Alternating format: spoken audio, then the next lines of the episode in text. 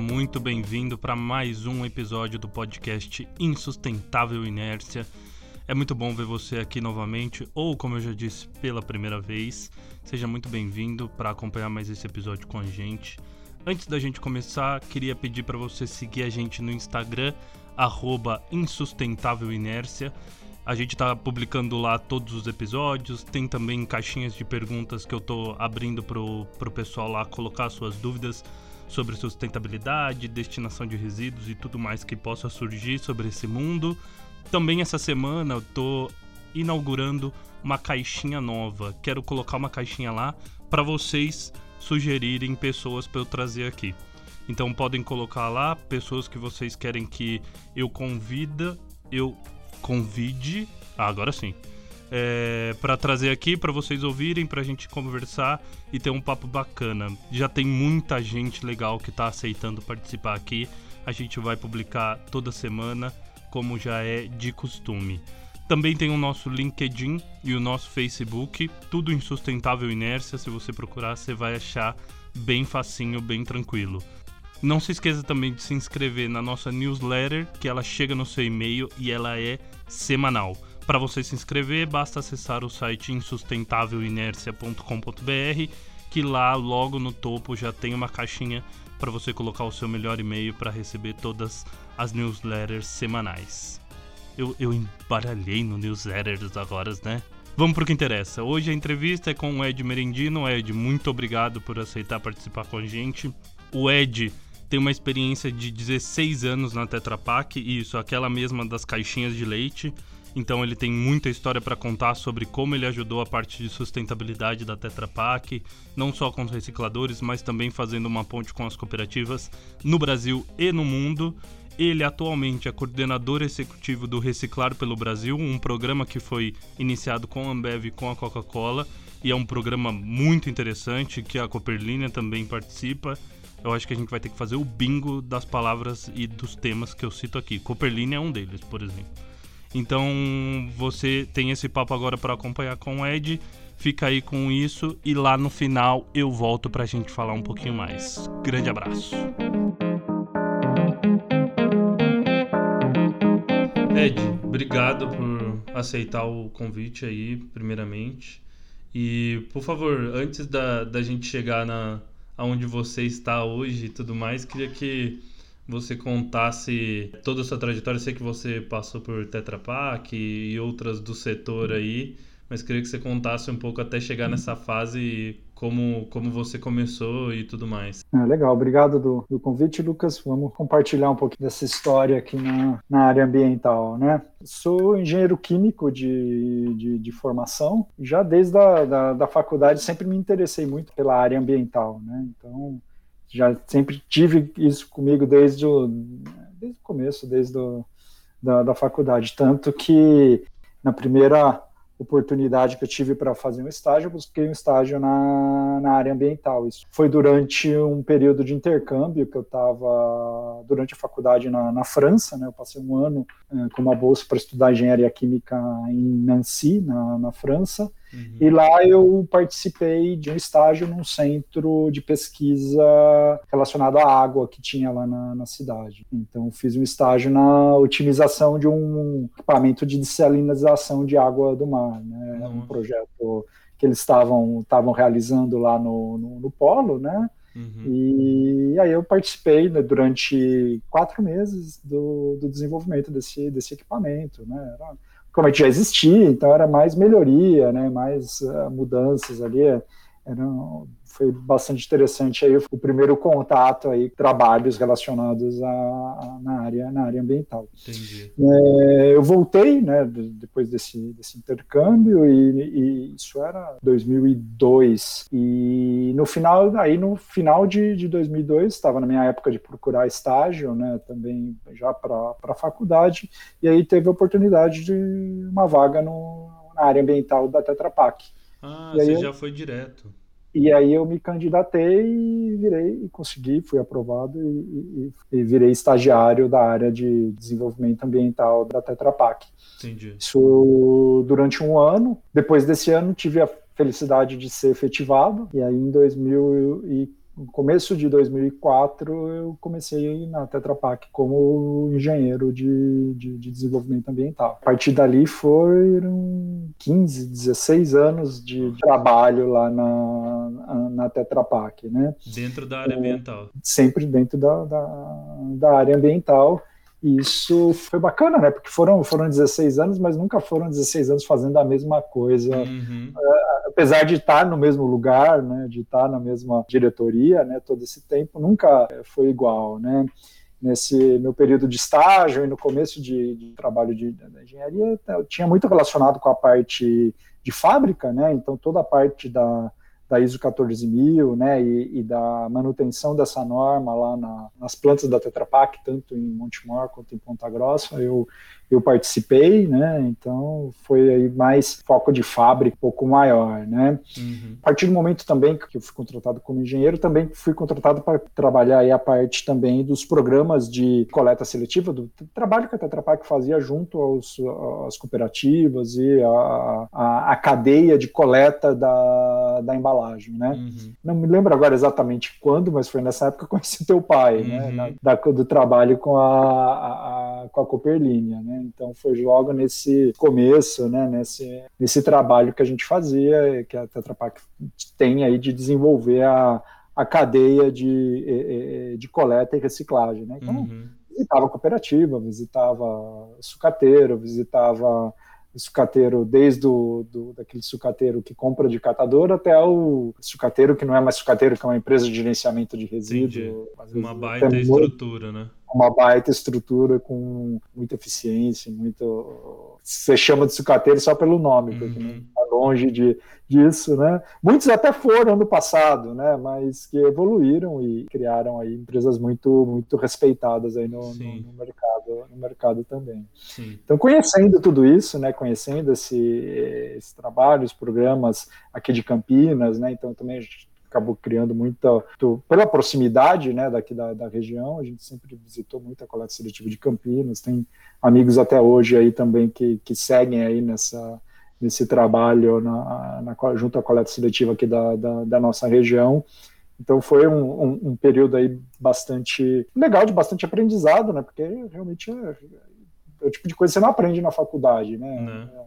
É, mas é, é, ainda, ainda, mais quando você está numa área química não tão relacionada, né? Sim, né? A, a, a parte química te dá a noção, né? De processo, a noção de do que, que é o impacto ambiental, né? O que, que pode fazer mal, o que, que não faz. Mas aí a vivência prática realmente de pegar esses conceitos, né? Pegar adaptar muitos desses conceitos para a situação aí de, de, gerenciamento de resíduos e coleta seletiva e reciclagem, acho que isso, isso foi bem, bem, bem bacana, principalmente nessa, nessa época, né? Uhum. Então a gente trabalhou, evoluiu bastante nessa questão, né? tanto a ponto da gente, é, em 2007, a gente começar a pensar em, em criar um, um, uma ideia de divulgar isso, né? Tetra Pak uhum. trabalhou muito nessa, nessa cadeia, então a gente conhecia a cooperativa do, de norte a, a sul do, do Brasil, a gente conhecia empresas que trabalhavam com resíduo de, de norte a, a, a sul do Brasil. Eu costumava brincar, eu falo assim, até 2007 isso ficava no meu computador lá na uhum. Tetra Pak se desse um pau ali, ou, ou se, se alguém né, que contactasse a Tetra Pak precisava que eu tivesse lá e, e acessasse essa informação, né? E lá em, em 2007 a gente estava começando, né? Estava começando não, mas estava o boom da internet aí crescendo, principalmente com essas questões de geolocalização, né? De Google Maps, tá? Era novidade, né, nessa Sim. época. E aí a gente pensou, ah, por que, que a gente não, não faz a, a lança aí uma divulga essa informação, porque informação no computador não ajuda nada, né? Ela ajuda quando as pessoas podem ter acesso a ela. Lançou em começo de 2008 que foi o Rota da Reciclagem, né? Até hoje está aí como uma ferramenta bem é um ótimo bem bacana. repositório. É, uma ferramenta bem bacana aí para quem precisa saber, né? Onde tem uma cooperativa, onde tem um, um comércio de material reciclável, uma cidade que tem coleta seletiva não tem. Uhum. Aí a gente lançou esse foi um dos projetos que eu tenho mais uh, mais orgulho ali de ter, ter participado e ter ajudado a construir com essa experiência toda aí de questão de, de coleta seletiva que a gente acumulou, né? E aí em 2008 foi lançado e em 2008 mesmo esse, esse projeto ele ganhou o prêmio do Jornal Valor Econômico da Câmara Americana, né, da Anshan, que é o, o, o, prêmio Eco, né, de, ah, tá. de 2008 foi o Rota da Reciclagem. Né? Então, foi bem bacana, foi bem, bem legal nesse, nesse sentido. Então, com ele também acabam encerrando um pouco o ciclo nessa linha de, de coleta seletiva. E aí é, migro para uma parte mais, uh, mais técnica, né, de desenvolvimento de, da outra parte, que é o dos recicladores, né.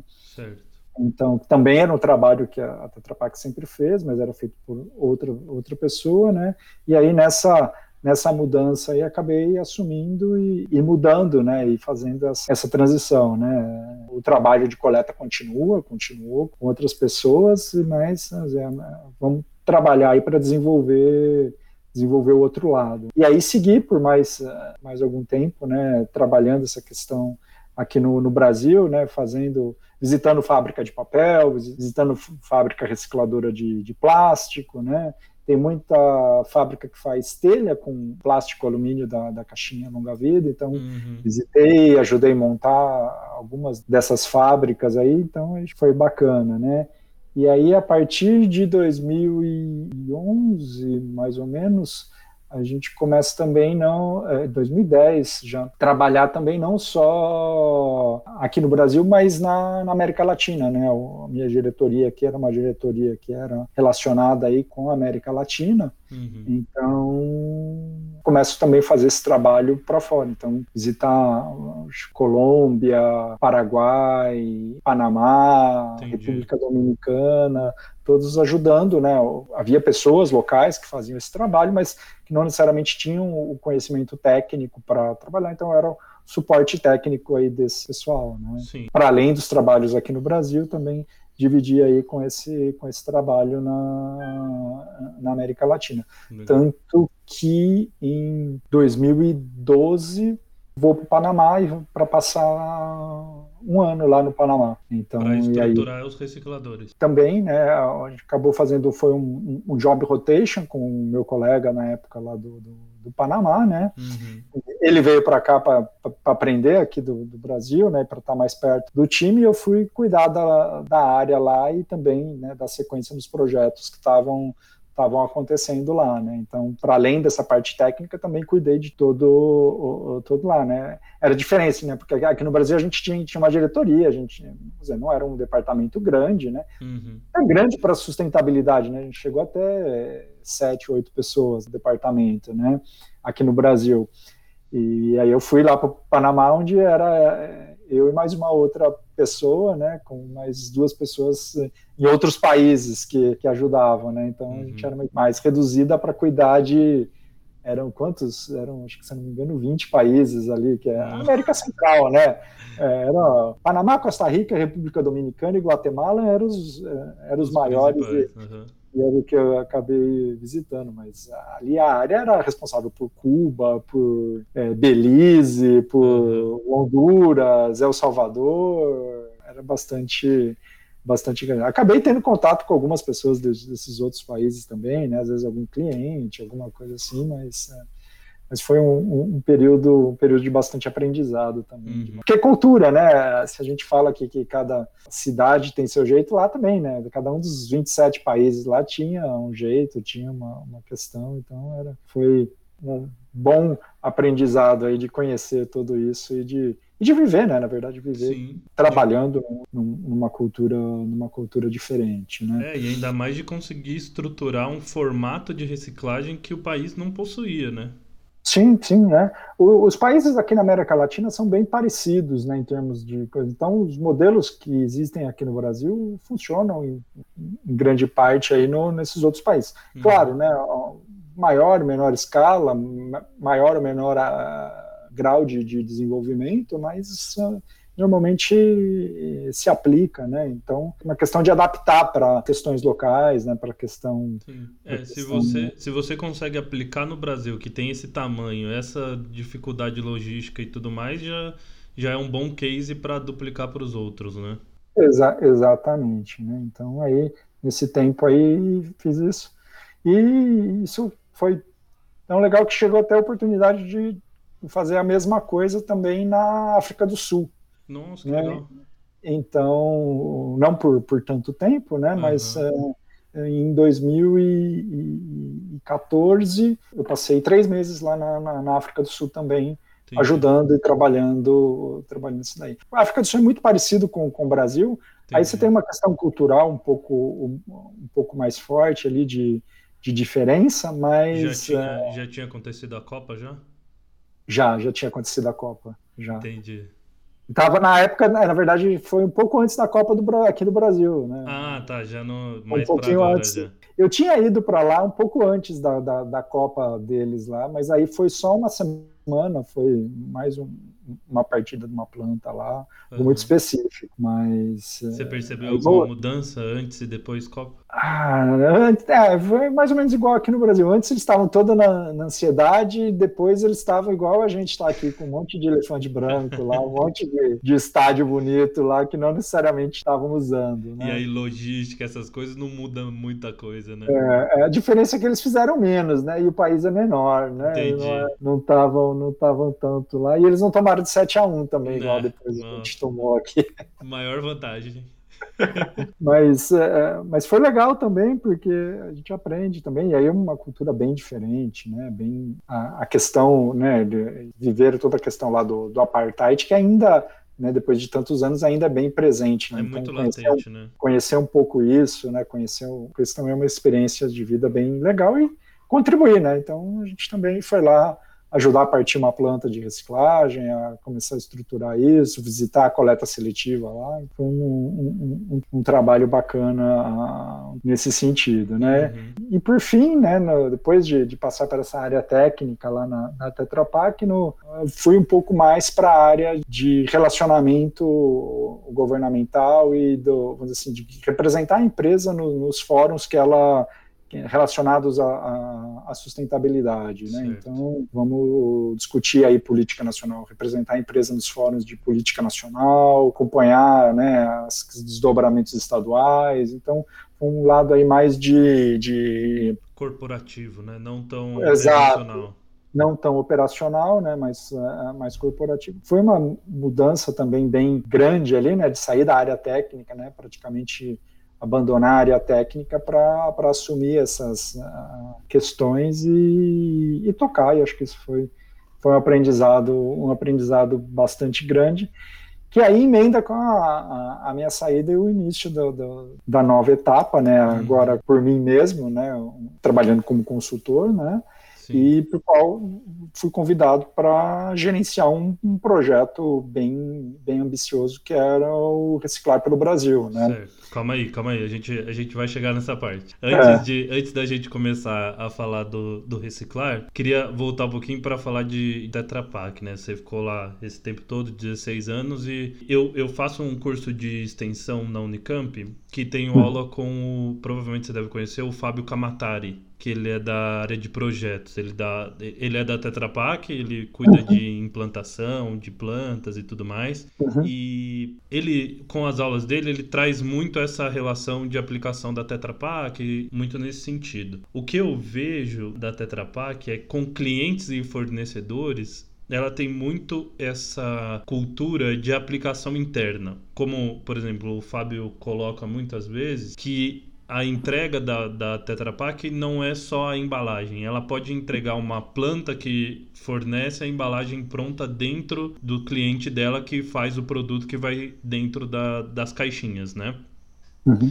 E pelo que você está relatando, isso foi meio que eles tentaram replicar nessa área dos, dos recicladores e até de quem faz a coleta e segregação do, dos materiais, né? É, acho que é um, acho que uma boa, uma boa associação, porque a Tetra Pak é uma empresa, a gente conhece ela da, da caixinha, né? Uhum. Mas ela, ela é uma empresa completa de soluções para a indústria de, de alimento, né? Então, dizer, do leite chegando na porta do, do laticínio até a caixinha saindo, a Tetra Pak monta tudo, né? Tubulação, ah, recepção, ela tem condição né, de fazer o, esse projeto completo. E não só para leite, né? Para suco, para massa de tomate, para até agora até para alimento sólido, né? Com milho, ervilha, sopa, Sim. tudo mais, até sorvete, né? né? Então a gente tem até uma divisão de a gente, né? não mais, né? É. Tem... Não, 16 anos é, é, é igual ex-mulher, você ainda refere-se a ela do mesmo jeito. É, mais ou menos, mais ou menos isso, né? Então, a Tetra Pak tem, tem solução para tudo isso.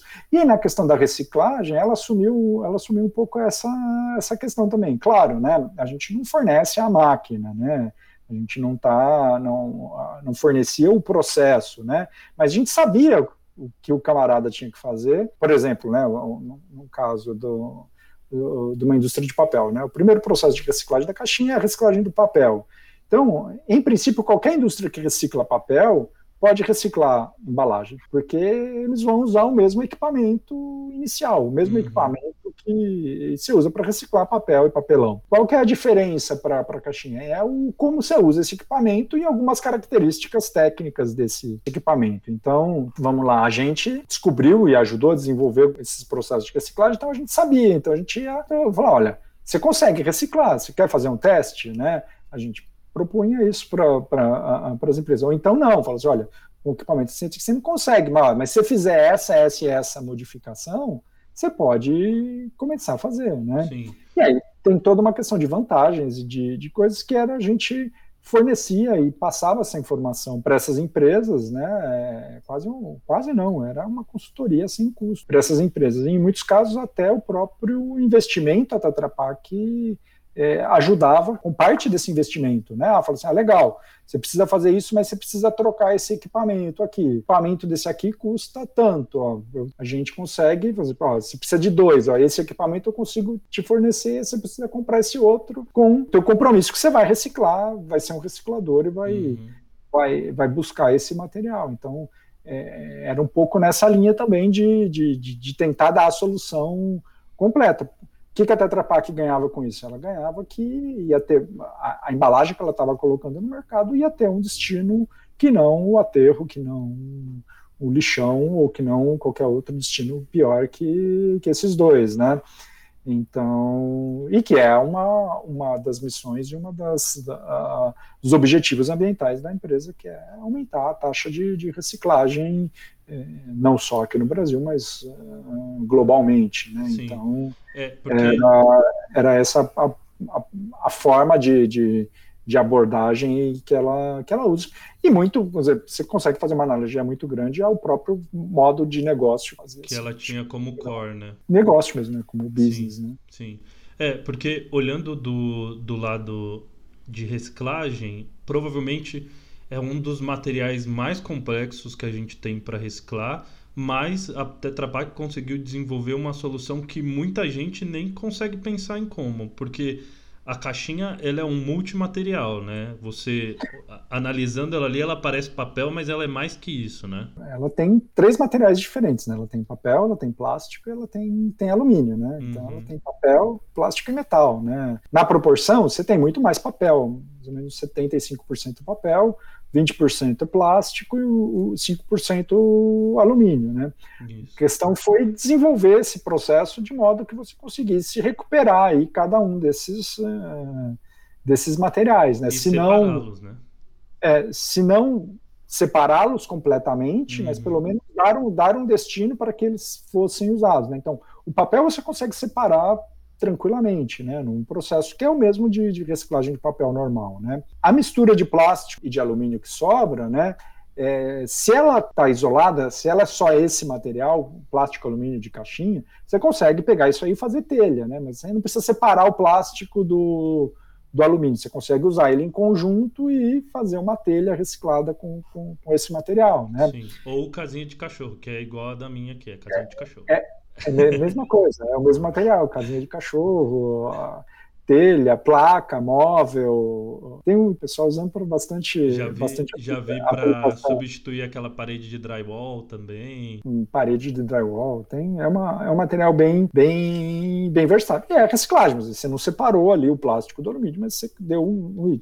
Existem processos para fazer essa separação, né? A gente teve aqui no no passado, né, uma planta que era usava uma tecnologia de plasma que separava esse plástico, você conseguia transformava esse plástico, você quebrava as cadeias do plástico, na verdade transformava ele em, em, em parafina uhum. e obtinha o alumínio, o alumínio metálico, o alumínio em pó, né? É, e que tinha um, tinha um processo que, que fazia que fazia isso. Isso existe na Europa também, existe na China também outros tipos onde o pessoal usa solvente, consegue separar também o, o, o plástico, né, o polietileno do, do alumínio. Então tecnologias a Tetra Pak desenvolveu e, e, e, conseguiu aplicar. A grande questão é que assim, ela teve interesse, né? E, e, aquilo lá. Mas cedo ou mais tarde alguém ia desenvolver e ia, ia fazer isso. A Tetra Pak costumava brincar que ela funciona como um catalisador, né? Ela entrava para tentar fazer com que as coisas acontecessem mais rápido, né? Se lembrar da aula de química lá, né? O catalisador é o que faz a reação acontecer mais rápido, né? Mas ele não é um ingrediente da, da, da reação. Sim. A Tetra Pak fazia mais ou menos a mesma coisa. Um dia alguém ia dizer, mas se eu tenho interesse que isso aconteça, eu vou investir para que isso aconteça, eu vou fazer pesquisa, desenvolvimento, não só pesquisa e desenvolvimento, mas aplicação, né? Fazer isso, essa aplicação para que realmente é, isso chegue no mercado, aconteça, seja desenvolvido. Então, uma abordagem bem, é, eu diria até bastante de bastante vanguarda, porque a gente está falando isso de 10, 15 anos atrás, que a empresa já, já faz isso e totalmente alinhado com o que é o que se prega hoje em termos de economia circular, né, e o que a, as preocupações aí relacionadas. Então a empresa uhum. tem, tem essa, a, a, essas ações aí que já foram bastante bastante vanguarda aí nesse é, na área na área ambiental. E eu vi eu vi acontecer isso também pelo lado do, do apoio nas cooperativas. Não só Sim. em termos de, de equipamento, que muitas vezes aconteceram e, e, estruturaram muitas cooperativas em diferentes níveis, desde o nível mais básico até fornecer equipamentos de melhoria de quantitativo e tal, até uma parte de capacitação, né? Teve um projeto bem grande Sim. de capacitação de cooperativas, né? Sim, né? é, é toda a questão, né? E, e, e aquilo lá, né? Você não, você nunca tem um, um, um, Você precisa ter primeiro o que fazer com o material, né? Então, uhum. Então é, é, é, o processo, né? Ah, legal, você tem o que fazer com o material, ah, aí você precisa ter volume a indústria. Dele a, indústria fazendo, né? Para a indústria fazer, ela tem que ter volume. E aí você vai ter exatamente aí como que eu vou conseguir esse volume, né? vou atrás de, de onde está esse material. O material está na, na, residência, está na, na coleta seletiva, né? Então, variavelmente, esse material vai chegar até as cooperativas, né? Essas cooperativas precisam separar, ter estrutura para separar esse material e, e, ter, né? E aí estrutura é tudo, né? Equipamento, é conhecimento e é, e é, e é material humano, né, gente, né, recurso humano, né, que tem que pensar essa cooperativa, que tem que ter a visão que essa cooperativa é uma, tem que ser uma, é uma empresa, né. É numa... em, um, em um nível de organização tem que ser muito similar. Tem que ser, né, não, ela tem a, a questão do cooperativismo aí como como forma de trabalho, mas ela tem que gerar o resultado, ela tem que fazer o balanço, ela tem que ter a, a contabilidade em dia, tem que manter o, o, os recolhimentos né, de INSS, de, eh, de fundo, de uhum. tudo isso. Mesmo e que com nomes diferentes, né? Porque cooperativas claro, têm um nome claro. diferente para essas, claro, essas questões. O, é a organização que, que precisa, e aí precisa pensar no futuro, precisa ter planejamento, né? Porque, o material está chegando hoje, mas ele vai chegar amanhã, né? Ele vai ter como chegar mais. Se eu che chegar mais, eu vou ter condição de trazer mais gente para trabalhar aqui com a gente, né? Então, uhum. tudo isso é importante é, é, é, colocado, né? E com todas as particularidades da, da, cooperativa, né? Você tem que respeitar, você tem um presidente, você tem um, um uma, uma direção eleita, mas você tem que congregar a vontade de, de todo mundo. Então, você tem complicadores a mais, além, né? Nesse, nesse processo de gestão e que precisa de conhecimento, precisa de capacitação. Então, cada projeto né, que, que a Tetra Pak atuou foi para tentar cumprir um pouco a lacuna que existia nesse questão. Se era o desenvolvimento tecnológico, se era a questão da capacidade instalada, se era a questão da capacidade de coleta ou a, a, a própria estrutura física né, que estava relacionado a isso. Né? Então, todos eh, para todos isso existia uma, uma, resposta e aquilo lá né não é não adianta eu colocar uma capacidade para reciclar 100% do que eu coloco no mercado, se a minha capacidade de coleta coleta 10, né? Uhum. Eu vou ter 90% de investimento ocioso, né? Então é, é como se fosse uma roda, né? Agora eu preciso investir em capacidade, agora eu preciso investir em, em coleta, agora eu preciso investir em capacitação, agora eu preciso investir em capacidade de novo, né? E, e aí isso foi a, a dinâmica aí que foi que a gente trabalhou aí por muito tempo, né? E que eu, os colegas que lá ficaram seguem seguem nessa rotina, seguem nesses novos desafios, seguem nessas uh, novas criações aí para para manter esse, esse trabalho. Esse... Né? E, e, eu acho que esse impacto da, do investimento da Tetra Pak e de outras empresas que fazem algo similar vão além do material que ela está em busca. Por exemplo, capacitar a cooperativa, você não capacita só ela para coletar Tetra Pak.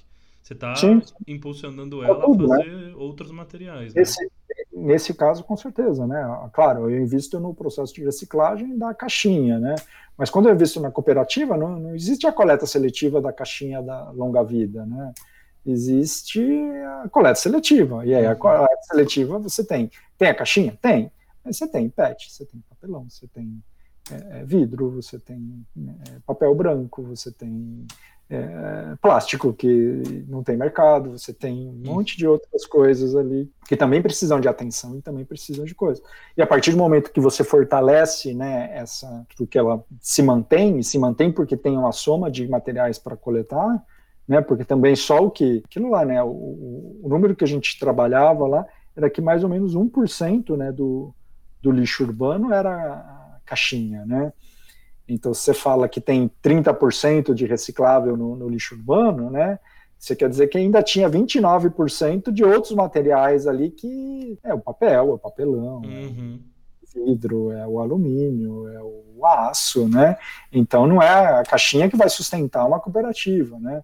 Mas é a, a soma de todos esses, esses materiais, né? Que vão, vão dar aí essa condição dela se manter e, de, e dela a partir da coleta e da comercialização, do beneficiamento e da comercialização do material, poder existir, né? remunerar o trabalho das pessoas que estão ali envolvidos. Né? Perfeito. Bom, Ed, essa, eu acho que você tem muita coisa para falar dessa história de, de, de, vida de Tetra Pak, né? E principalmente histórias do que você viu pelo, pelo Brasil e por todos esses recicladores e cooperativas que você passou. Mas eu queria trazer já para onde você está agora. Bom, você está no Reciclar pelo Brasil, que é um projeto de logística reversa através de créditos né, de compensação. Isso é um baita de um resumo sobre o que é o reciclar. Mas queria que você explicasse um, um pouco mais sobre como você chegou até o reciclar e tal, e, e como você explicaria o projeto para alguém que é completamente alheio a créditos, a essa parte de logística reversa e tudo mais? É, o, a questão do crédito é, é, é uma consequência, né? O, o, o, reciclar ele nasce, né, da, dos programas, né, que já existiam, né, de apoio a, a iniciativas de coleta seletiva da, da Coca-Cola e da, e da Ambev, né? As duas já desde antes da, da política do, do Política Nacional de Resíduos Sólidos de 2010 né, e 2015, o, o acordo setorial, tinha seus projetos de apoio, né, porque também dentro da, da, das suas estruturas de meio ambiente, sustentabilidade, consideravam a questão do resíduo sólido como importante e faziam e fazem e vem fazendo de muito tempo investimentos nessa, nessa área, né? Uhum. Mas aí chegou um belo dia que eh, uma colega da, da Coca-Cola, com um colega da, da Ambev, sentaram e falaram assim, olha, eu tenho o meu projeto, você tem o seu, mas se a gente tiver o nosso, a gente pode fazer mais? Uhum. Vamos, vamos propor essa, essa maluquice, né, de, de duas empresas concorrentes, né, no mercado de, de refrigerantes, né, toparem fazer um projeto conjunto e um projeto conjunto ter resultados maiores, abrir mão, né, dos seus projetos próprios para uhum. ter isso. Que parecia uma maluquice, né? Utopia, Começou a ganhar. Quase utopia. Quase utopia, eu acho que é, você colocou bem a, a, a palavra. Começou a ganhar forma, né? É, encontraram na, na ANCAT um parceiro ideal para executar e para ajudar na, na formatar esse uhum. projeto. E em 2017 lançaram esse, esse projeto. Isso. É, a, a ANCAT, só um, só um parênteses, a ANCAT é a Associação Nacional de Catadores, né? Catadores de, de materiais recicláveis, né? Então é o braço técnico do Movimento Nacional dos Catadores e é, é ela cuida dos aspectos técnicos, né? Então ela nasce para ajudar a melhorar a condição das cooperativas, né? Auxiliar elas em termos técnicos, prospectar projetos, prospectar investimentos e fazer esses investimentos realmente chegarem ali na, na ponta, né? Ela, então é um é o braço técnico ali do que é o Movimento Nacional dos Catadores, que é aí já a reivindicação um pouco mais política, né, no âmbito de, de prefeituras, estados e, e, e da federação. Né? Eu acho então, muito inteligente essa separação entre movimento então, e ANCAT. É, cada um no, cada um no seu, né, cada é. um brigando por, pela, pela parte que é justa, né, mas é, é tendo essa essa separação de, de ação e de, e, e de foco. Né? Então a ANCAT ela nasce com, com essa filosofia, né? E, e acaba sendo convidada, né, para Coca-Cola, para mais do que ser, ela é executora do projeto, mas mais do que ser a mera executora, ela é parte do projeto também. Então ela tem uma cadeira e senta junto para ajudar a definir o, o que é o, o, o, reciclar pelo Brasil, né? Uhum. É, e lança-se a primeira fase em 2017 tem um, resultado interessante, né? Assim, olha, foi um aprendizado, né? Acho que temos... Já, já nessa primeira fase, só Ambev e... Ambev e Coca-Cola, uhum. né? E elas param, falam, não, estamos nós dois aqui, mas a gente tem que convidar mais gente para estar tá, tá junto, porque faz, to, faz sentido, né? Acho que a gente está num aprendizado, né? A gente tem que construir, acho que faz sentido. Para uma segunda fase, já tem a presença aí da Nestlé, da Vigor e da Dr. Então já são cinco, cinco empresas, né? Participam aí da, da segunda fase do, do Reciclar pelo Brasil. E nesse momento eles sentem a necessidade. Quando era só Coca-Cola, Ambev e, Ancate, sentavam os três numa mesa e resolvia, né? O projeto crescendo e com essa ambição de, de crescer o projeto, eles sentem a necessidade de ter alguém para representar o projeto, e aí me chamam exatamente para ter essa. fazer esse papel da, da secretaria executiva do, do projeto. Né? Uhum. Então, fazer toda essa gestão daí do lado da, das empresas e acompanhar todo o acompanhamento da execução do projeto junto, junto ao ANCAT e todo mundo e facilitar aí toda toda essa interação, né? Porque a plataforma ela não tem um dono, né? Não é um projeto da Ancate, não é mais um projeto da Coca-Cola, não é mais um projeto da Ambev. É um projeto de todo mundo que está que está participando, né? Então a função da minha função lá dentro é exatamente fazer essa essa gestão e fazer essa, essa articulação né, com todos os, os participantes. E estruturando comissão, né, governança, né, com toda a estruturação de como vai se dar toda essa questão, né,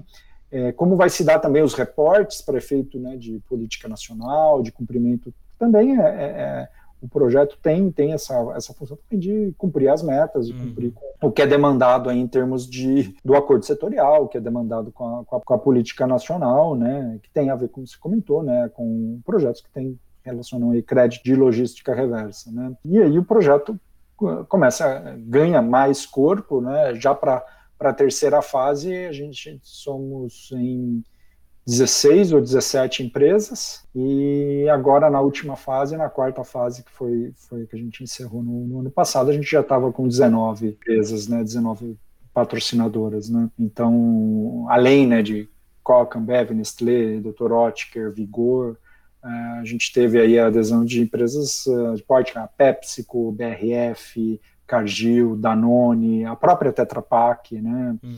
O, a, a, gente tem a Aslore, né, que é uma associação de, de pequenas e médias empresas lá do, do, do, Rio Grande do Sul, né? Uhum. Então, também que está tá lá com, com a gente né, nesse, nesse trabalho, né? Para além disso, também temos a Ginomoto, a, a JDE de café, a AB Brasil, a, Cami, a Camil não, Camil entrou esse ano, não, entrou ano passado, né, do, do Coco, a Braskem, então temos aí uma, uma, um grupo bem, bem grande aí de, de, de empresas e de, e de patrocinadores que estão ajudaram a gente aí a chegar a mais de 200 cooperativas apoiadas, né? É, no ano de, de 2019, mais de, de 130 mil toneladas uh, coletadas, né? É, no ano passado, apesar da pandemia, a gente chegou a 106 mil toneladas coletadas. Nossa. Né? Então, num ano atípico, num ano hum. difícil, em que cooperativas ficaram paradas aí quatro, cinco meses, né? Realmente foi uma uma vitória bem grande aí a gente ter conseguido ter passado por esse por esse momento, né? Uhum. E, e aí mostra o valor exatamente da, da plataforma, né? A plataforma está aí para realmente colaborar, né, com a coleta seletiva e a reciclagem no, no, Brasil como um todo, estruturando as cooperativas, fazendo com que elas melhorem. E no caso do ano passado, no momento de crise, né, a gente conseguiu é, remanejar os nossos investimentos na, na, nas cooperativas para garantir, naquele momento mais crítico, né, que foi o ano passado, de, de começo do lockdown, né, de dúvidas sobre o que está sendo essa pandemia toda, né, a gente conseguiu ajudar né, as cooperativas com renda mesmo. Né? Então a gente pagou, ao invés de investir numa prensa, investir num equipamento para a cooperativa, a gente reverteu isso para garantir um, uma ajuda básica nesses três meses mais críticos, né, mas que foram essenciais para que eles tivessem a tranquilidade de respeitar né, o, o fechamento da, da, cooperativa, de Sim. não até se não tivesse mais conhecimento, né, tinha que a questão da possibilidade de disseminação do coronavírus pelos materiais era, tinha uma possibilidade muito grande que isso pudesse ser um vetor. Felizmente isso acabou não sendo, né, um, é, um vetor provou, tão né? significativo né? quanto se, se esperar ou se, se, previa que fosse, né? A, a transmissão pessoa para pessoa é muito mais significativa do que a, a, questão de pessoa para material. É, né? Para você ter uma ideia, na, na Cooperlínea são 22 pessoas, se eu não me engano, e só uma delas teve, e, e é uma pessoa que trabalha no administrativo, nem tem contato com o material. É, todo mundo está sujeito a, a, se contaminar com o coronavírus. Isso. Então, não se é, então, está me dizendo que praticamente não se contaminou por conta do trabalho Exatamente. com o material reciclado, né? Então, eu, só que não se tinha essa informação, né? Não é. se tinha esse conhecimento. Então, num primeiro momento, houve necessariamente a necessidade de, de parar, né? E em parando, isso, as pessoas ficaram sem renda, né? Ficaram sem, sem ter o, o, como ganhar o seu pão e precisando, né? Cuidar da, da, das suas famílias, né? Nesse, nesse momento. Então, a plataforma conseguiu é, atender essas cooperativas e, e, e, chegou a distribuir quase 5 milhões de, de, de, reais nessa, nessa como, como auxílio, né? Então só para garantir os postos, né?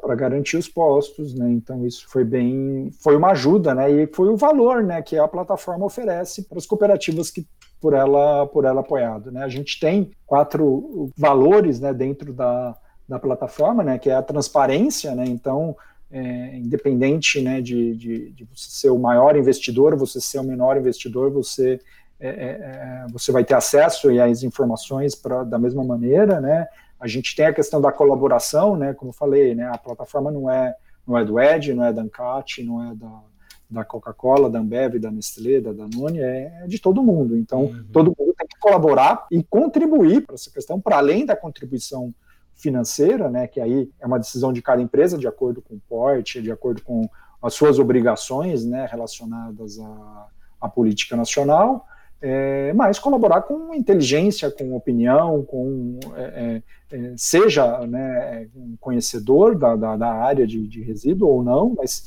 você vai ter uh, como aportar o teu bom senso, a tua a tua colaboração, o teu trabalho também para o crescimento dessa, dessa questão. É, e a visão de negócio que eventualmente ela tem muito Sim. bem desenvolvida internamente. Exa né?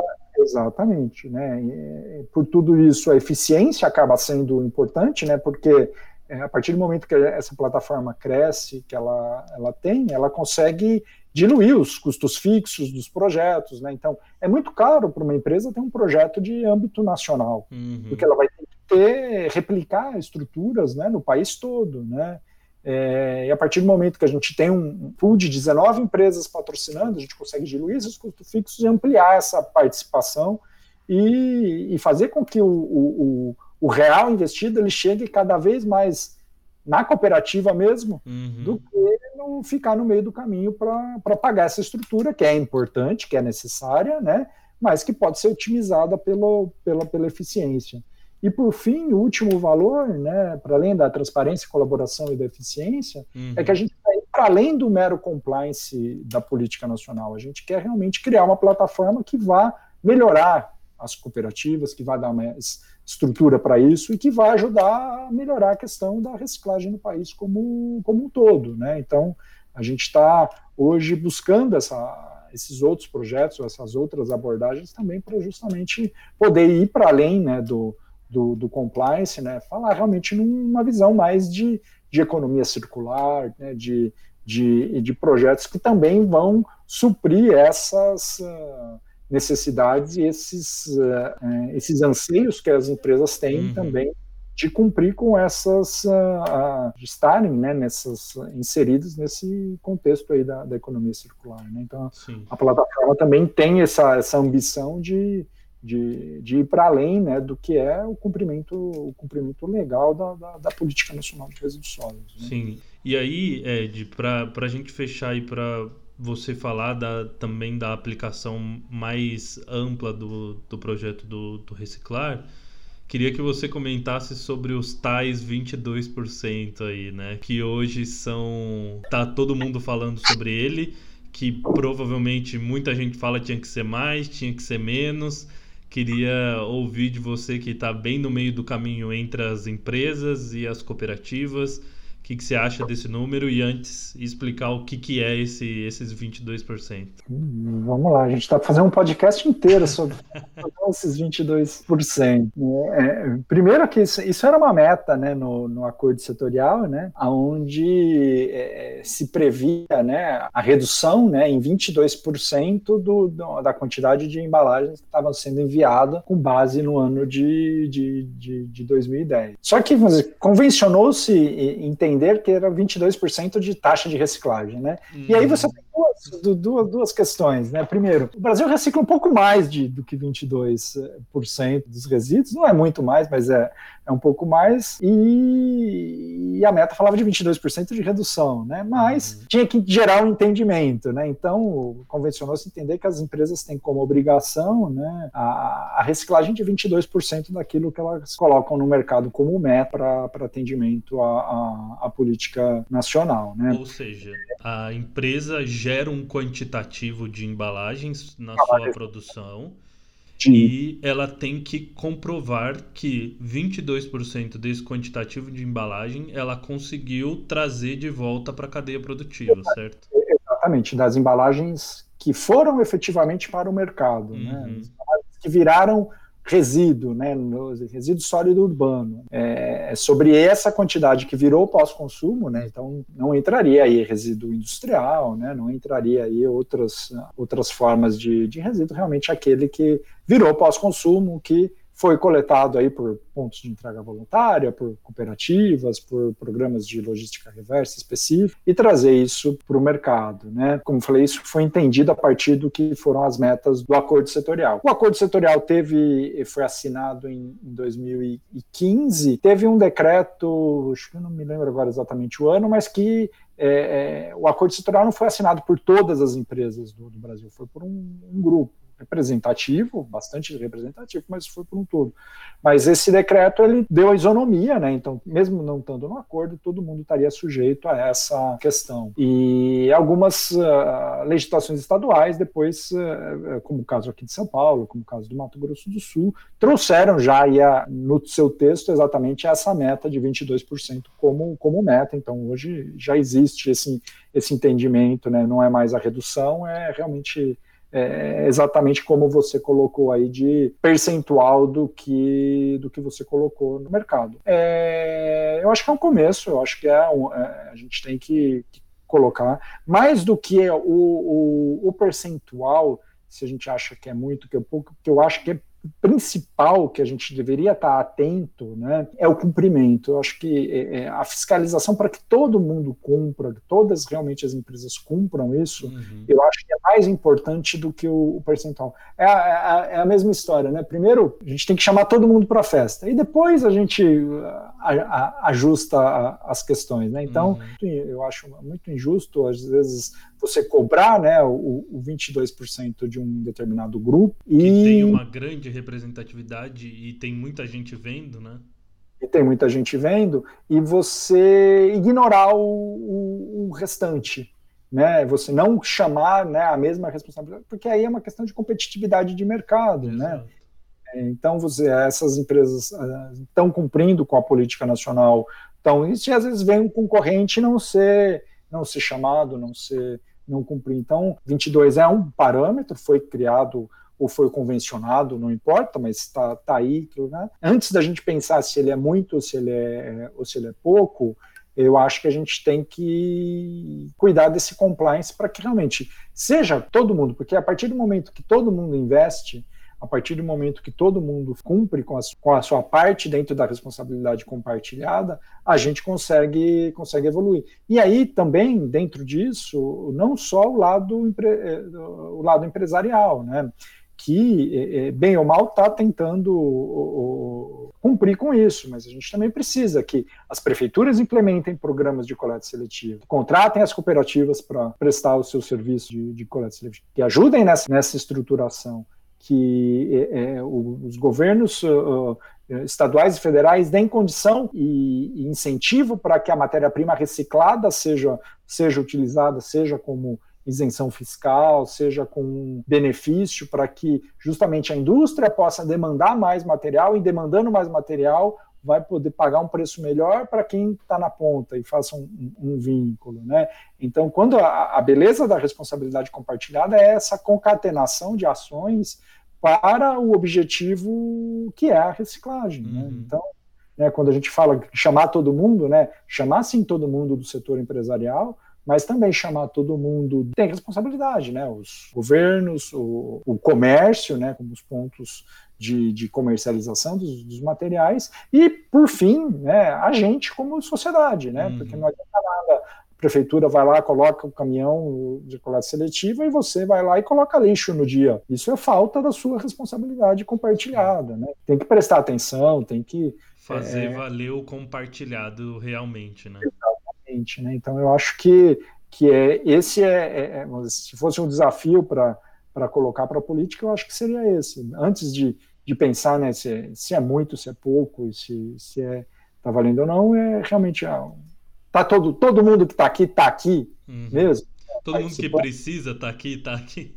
Precisa estar tá aqui, né? e, e aí a gente, a partir daí, construir a conversa, porque isso que vai ajudar realmente a gente mover, mover essa, essa, esses ponteiros aí, e aí subir para 22, 23, 24. Sim.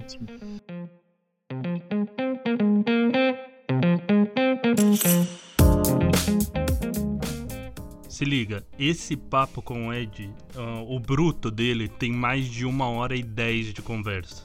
Eu tive que cortar algumas coisas porque é muita coisa, é muito conteúdo que o Ed tinha e a gente teve que fazer uns cortes para que o programa não ficasse tão longo, mas deu para ver como tem história o Ed, né? Também são 16 anos de Tetra Pak mas agora tanto com o Reciclar pelo Brasil, conhecendo diversas realidades e tudo mais. Foi muito bacana conversar com o Ed. Fica aqui meu agradecimento mais uma vez. Se você quiser conhecer um pouquinho mais do Reciclar pelo Brasil, é só procurar pela ANCAT, que é a Associação Nacional dos Catadores, que, como o Ed disse no programa, é o braço técnico do Movimento Nacional dos Catadores. Procura pela ANCAT, se você quer inscrever sua empresa lá no programa, procura por eles. Ou também, se você quiser, pode pesquisar pelo Ed Merendino no LinkedIn. Ele não me autorizou a fazer isso, mas eu tô fazendo porque eu sei que ele é atuante no LinkedIn. É, pode pesquisar por ele lá, que eu tenho certeza que ele vai conseguir te orientar para você saber como que você faz para participar do programa Reciclar pelo Brasil. É um programa muito bacana que está agregando muita gente interessante e tenho certeza que vai que vai não, que já está trazendo ótimos resultados para o Brasil no setor de reciclagem. Uh, não posso deixar de pedir para você seguir a gente no Instagram, LinkedIn, Facebook, é todo Insustentável Inércia. E também se inscreva na nossa newsletter semanal que chega no seu e-mail quentinha, com todas as notícias e um pouco da minha opinião sobre tudo que rola no mundo da reciclagem. Vou terminando esse programa. Muito obrigado. Eu acredito que você me escuta na semana que vem. Tchau, tchau.